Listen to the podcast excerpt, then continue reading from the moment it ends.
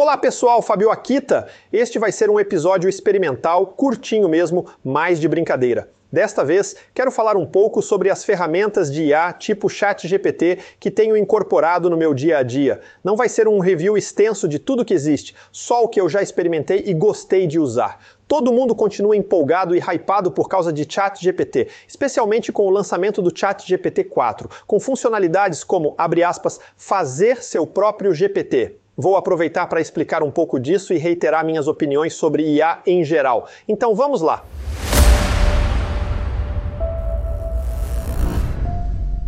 Para começar, novembro vimos um dos episódios mais patéticos da história de Silicon Valley. Tudo bem, para ser honesto, teve mais patéticos, como a história da Theranos ou da WeWork, mas o hype sobre IAs continua num estágio muito primitivo de discussão.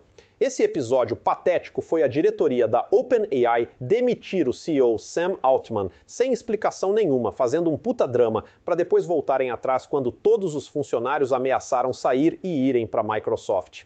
Ninguém deu uma razão oficial para isso até agora, mas alguns especulam que tem a ver com os riscos de estarem próximos de atingirem a tal da AGI, ou Inteligência Artificial Geral, a temida Skynet. O que se chama de IA hoje em dia são Large Language Models, LLMs. E LLMs são basicamente como o autocorretor do teclado do seu celular, mas altamente glorificado. Ele cospe coisas que parecem ter sentido, mas não houve um milímetro de cognição envolvida, muito menos consciência.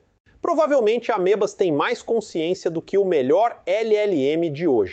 Explico isso em detalhes no meu vídeo de como o ChatGPT funciona. Depois assistam para entender. Modelos são embeddings de textos, matrizes hiperdimensionais de pedaços de textos associados com valores probabilísticos. Em resumo super resumido, é assim que um GPT gera textos. GPT é um gerador de textos. Sim, um gerador ultra sofisticado, mas ainda assim um gerador de textos. Não existe inteligência no sentido humano que envolve raciocínio ou cognição. GPT só continua o texto a partir de onde você parou de digitar. Ele continua textos. A ideia toda de gerar seu próprio GPT eu mostrei na live que está no meu canal de IA São Perigosas, onde eu mostro como criar um personagem. Eu criei o John Carmack e comecei a conversar com ele. Assistam lá depois. É a mesma coisa no GPT-4, um prompt inicial dizendo: faça de conta que você é a pessoa fulano, com comportamento assim ou assado. E aí ele continua o texto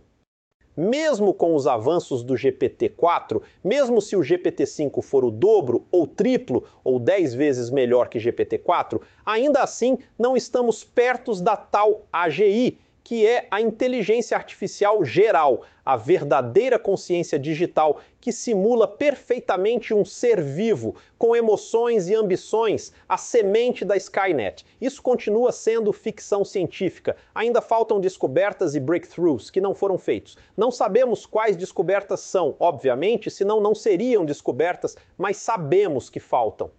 Ao contrário do que as pessoas pensam, nós, engenheiros e cientistas, não fazemos as coisas às cegas, aleatoriamente. Sabemos quais os limites do que pode ser feito com as ferramentas que temos. Imaginação é exatamente uma das coisas que nós sabemos fazer muito bem e que IAs não têm capacidade. Mesmo assim, muita gente considerada gênio da área, como um dos fundadores da OpenAI, o Ilya, por alguma razão resolveu aderir à crença de que estamos perigosamente próximos de uma AGI que vai prejudicar a espécie humana. Não vai.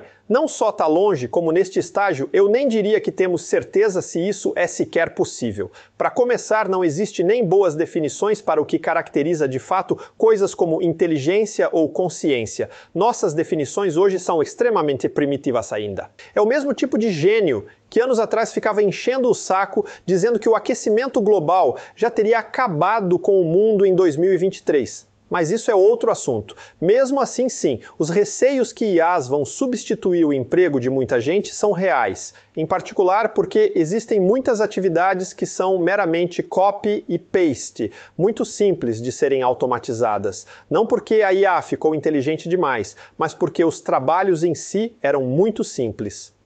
Não precisou de IA para começar a substituir caixa de supermercado ou tirar pedido em fast food. Muitos mercados já têm caixas self-service. Lugares como McDonald's já têm telas gigantes de pedidos self-service. Muitos bots de atendimento via WhatsApp já substituíram gente que atendia telefone e por aí vai.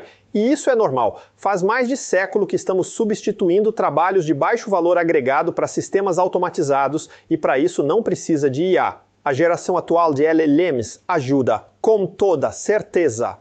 No nosso caso de programadores, sim, também existe automação. Mesmo em design, todo mundo que usa softwares como Canva já sabe disso.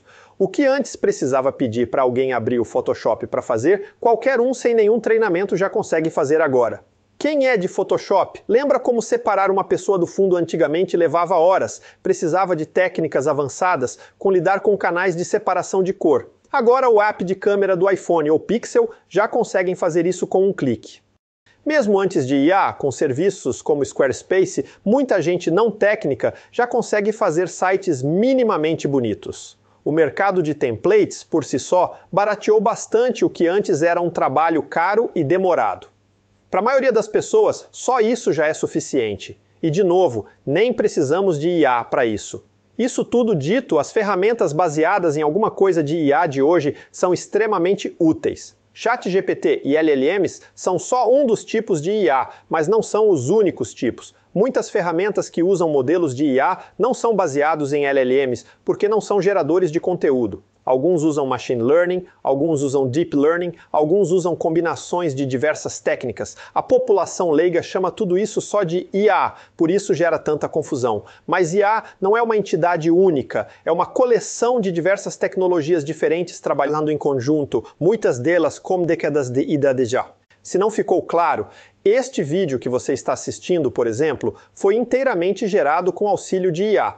Estou usando o site heygen.com, que foi treinado com trechos de vídeos antigos. Esse site se integra com outro, chamado Eleven Labs, que é especializado em vozes via IA. Então só precisamos escrever um novo script, subir trechos no HeyGen e ir gerando pedaços, porque ele não deixa gerar vídeos muito longos ainda. No final, jogamos no DaVinci Resolve de sempre para juntar os pedaços num único vídeo.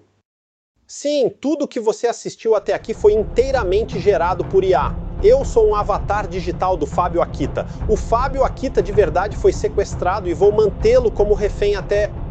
Hahaha. Estou brincando, claro, claro. Se duvida que sou uma IA, o Rei hey Jane pode fazer outra coisa, dublar qualquer áudio em qualquer outra língua. Já pensaram como é o Akita falando em coreano? Vamos ver. 네, 여기까지 당신이 본 모든 것은 완전히 아이아에 의해 생성되었습니다. 진짜 파비오 아키타가 납치되었고 나는 그를 인질로 남길 것이다. 하하하하하 장난이야. 물론, 물론. Não se convenceram? Então vamos ver de novo, só que dublado em árabe. كل ما شاهدته حتى الآن إنشاؤه بواسطة إياه أنا رقمية فابيو أكيتا اختطاف الفابيو أكيتا الحقيقي وسأحتجزه كرهينة حتى مجرد مزاح بالطبع Interessante, não? É assim que muitos vídeos no TikTok são feitos hoje. E já que estou falando de vídeo, diversas marcas famosas como Blackmagic e Adobe já integraram funcionalidades de IA num DaVinci Resolve ou Adobe Photoshop da vida. No Resolve, por exemplo, ele consegue coisas incríveis como reiluminar uma cena. Imagine que faltou uma luz de um lado. O que fazer? A IA consegue analisar a cena, descobrir a profundidade dos objetos filmados num espaço 3D e com isso podemos posicionar uma nova luz em qualquer lugar. Não achou isso interessante? Este trecho eu gravei com barulho de fundo para simular gravação na rua ou em eventos. O DaVinci é capaz de separar sua voz do resto do barulho e a qualidade fica quase como se tivesse sido gravado em estúdio. Vamos repetir com o filtro. Este trecho eu gravei com barulho de fundo para simular gravação na rua ou em eventos. O DaVinci é capaz de separar sua voz do resto do barulho e a qualidade fica quase como se tivesse sido gravado em estúdio. Viram? E dá para fazer muito mais. Gerar legendas. Antes era manual, mas agora ele faz automaticamente para mim, como neste trecho. Se você é editor de vídeo, deveria explorar essas opções. Dois canais do YouTube que recomendo assistir para aprender é o Mr. Alex Tech e o do Casey Ferris. Sobre colorização, o melhor profissional é o Akaskazi. Adobe também não fica atrás. Para começar, existe agora esse novo produto Adobe Firefly, que é como um DALI 2 ou Midjourney, mas que a Adobe garante que foi treinada só com imagens cujos direitos autorais permitem isso. Assim você não corre o risco de gerar uma imagem que depois pode te levar a ser processado. Photoshop também está ganhando várias novas funcionalidades de IA. Um dos mais notáveis é o preenchimento de conteúdo. Antigamente ele usava pedaços da própria imagem para preencher o vazio quando queríamos mudar as dimensões da imagem, mas agora ele consegue redesenhar como faz um Midjourney, com uma qualidade até que bem aceitável em vários casos, precisando fazer muito pouco ajuste depois. A melhor ferramenta de edição de imagens ainda é Photoshop e tem dezenas de técnicas e teorias que precisa saber para usar direito. Recomendo assistir o canal Pixel Imperfect, que ensina algumas das melhores técnicas sobre geração de textos, não preciso perder tempo explicando como o ChatGPT é ótimo para fazer resumos, escrever textos descartáveis como um e-mail mais formal. Mesma coisa vale para o GitHub Copilot. Espero que vocês já tenham deixado para trás a ideia idiota de achar que essas ferramentas vão substituir todos os programadores. Como já disse nos vídeos anteriores, minha resposta é a mesma toda atividade de baixo valor agregado, inclusive programação de baixo valor, vai sim ser substituído. Bons programadores não. Nenhum gerador de textos chega a 10% de um programador de verdade, mas o que ele faz já nos ajuda bastante. Eu não preciso ficar toda hora dando Alt Tab para documentação e ficar manualmente procurando a sintaxe dessa ou daquela função. O Copilot autocompleta direitinho. É basicamente automatizar o copy e paste de Stack Overflow que todo mundo já fazia para fazer coisas como HTMLs básicos, que é sempre a mesma estrutura, CSS básico, que é sempre a mesma estrutura, códigos de testes unitários, que é sempre a mesma estrutura, essas coisas repetitivas e trabalhosas, o Copilot ajuda bastante. Muita coisa que eu sempre achei tedioso, um Copilot ou GPT ajuda muito e recomendo que usem. Integração com Visual Studio até com Vim já funcionam super bem. Mais do que isso, recomendo instalar GPT em linha de comando como um iChat. Assim, do terminal, posso perguntar sobre comandos que não lembro todas as opções de cabeça. Como que roda um container Docker de tal forma que ele apague o container depois que eu terminar, para não deixar sujeira para trás? Só perguntar, copiar o comando e já colar direto no terminal e pronto. Lógico, como sempre, nada disso serve para quem não presta atenção. Se não tomar cuidado, você vai estragar sua máquina colando comandos sem saber o que fazem. Mas isso já acontecia quando você colava comandos do Stack Overflow. Se não sabe discernir nem isso, obviamente não é um profissional de programação. Finalmente, uma das limitações do chat GPT, pelo menos até a versão atual, é que ele não guarda memória do que você conversou com ele. Toda nova conversa começa do zero ele não usa informações anteriores para continuar respondendo, mas existem dezenas de ferramentas que aumentam essas capacidades. Um desses exemplos é o Easel.io.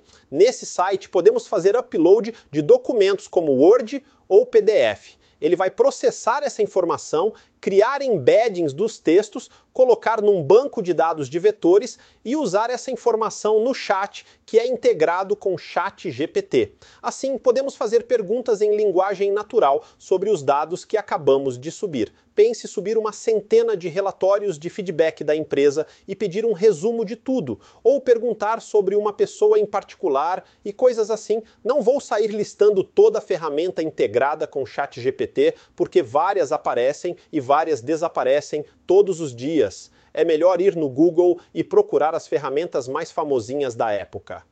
Esse ainda é um mercado super volátil. Easel, Eleven Labs, HeyGen, talvez ainda existam daqui um ano, talvez já tenham sido substituídos por alternativas melhores, não temos como saber. Como falei no começo, este é um vídeo curto, foi só para cagar regras sobre IA e experimentar como ficaria um episódio inteiro feito com IA.